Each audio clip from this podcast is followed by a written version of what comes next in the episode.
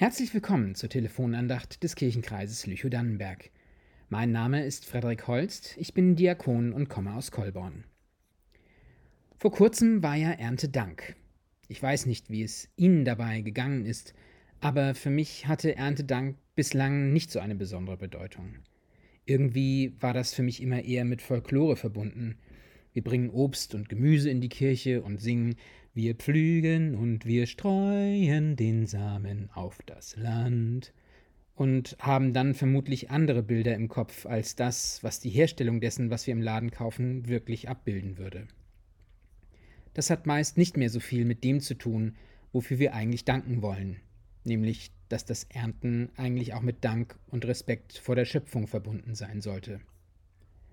Davon entfernen wir uns aber immer weiter, weil das, was wir essen, eine Ware geworden ist, wie jede andere auch, die produziert wird, in Massen, und bei der sich die großen Supermärkte gegenseitig so intensiv unterbieten, dass am Ende kaum noch solche Bäuerinnen und Bauern übrig bleiben, wie wir sie uns bei Erntedank vielleicht vorstellen.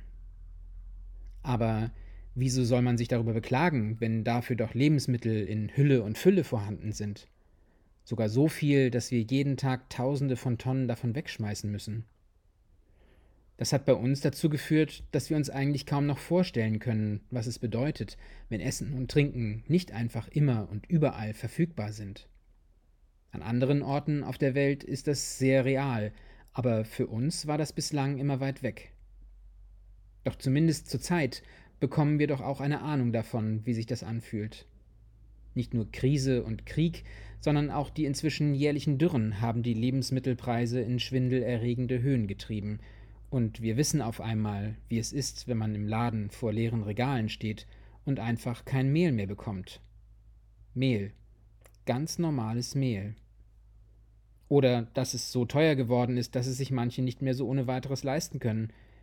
Auf einmal merken wir, wie besonders es ist, beziehungsweise war, dass all das, was wir brauchen, immer im Überfluss da war. Diese Erfahrung ist nicht neu. Unsere Eltern und Großeltern kannten sie, und auch die Bibel erinnert uns schon im fünften Buch Mose daran. Da gibt es in Kapitel 8 eine Erzählung von einem fast schon paradiesischen Land, in dem alles im Überfluss vorhanden ist, in dem Wasser aus den Bergen in die Auen fließt und wo Weinstöcke, Feigenbäume und Granatäpfel wachsen. Kurz ein Land, wo dir nichts mangelt.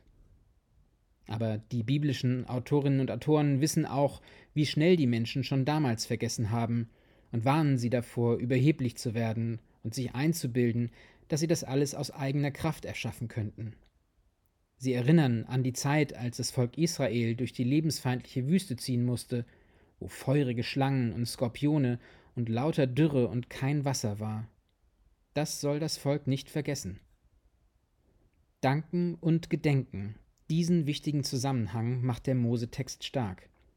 Nicht den überheblichen Dank, der sich in der Abgrenzung darüber freut, dass es uns nicht so schlecht geht wie anderen Menschen auf der Welt, sondern Dank in dem Gedenken daran, dass wir einfach in einer verdammt zerbrechlichen Schöpfung leben und die wir deswegen nicht einfach so aufs Spiel setzen dürfen, nur weil wir in unserer Überheblichkeit glauben, dass wir doch alles unter Kontrolle haben. Diese Überheblichkeit abzulegen und hinter sich zu lassen, ist alles andere als leicht. Zu eingefahren sind unsere Verhaltensweisen oftmals, und manches erscheint schon zu ausweglos, als dass sich der Aufwand noch lohnen würde, es überhaupt noch zu versuchen. Können wir da noch auf Veränderung hoffen? Ja, das können wir. So wie Gott das Volk Israel in der Wüste nicht im Stich gelassen hat, so steht er auch uns zur Seite. Er hat die Menschen nicht auf wundersame Weise aus der Wüste herausgebeamt. Nein, den langen Weg mussten sie schon selbst gehen. Aber er war da, wenn es ausweglos erschien und es sonst nicht mehr weitergegangen wäre. Inmitten von Dürre und Skorpionen lässt er dann Wasser aus dem harten Felsen hervorgehen. Wasser in der Wüste und dann noch aus einem harten, leblosen Stein.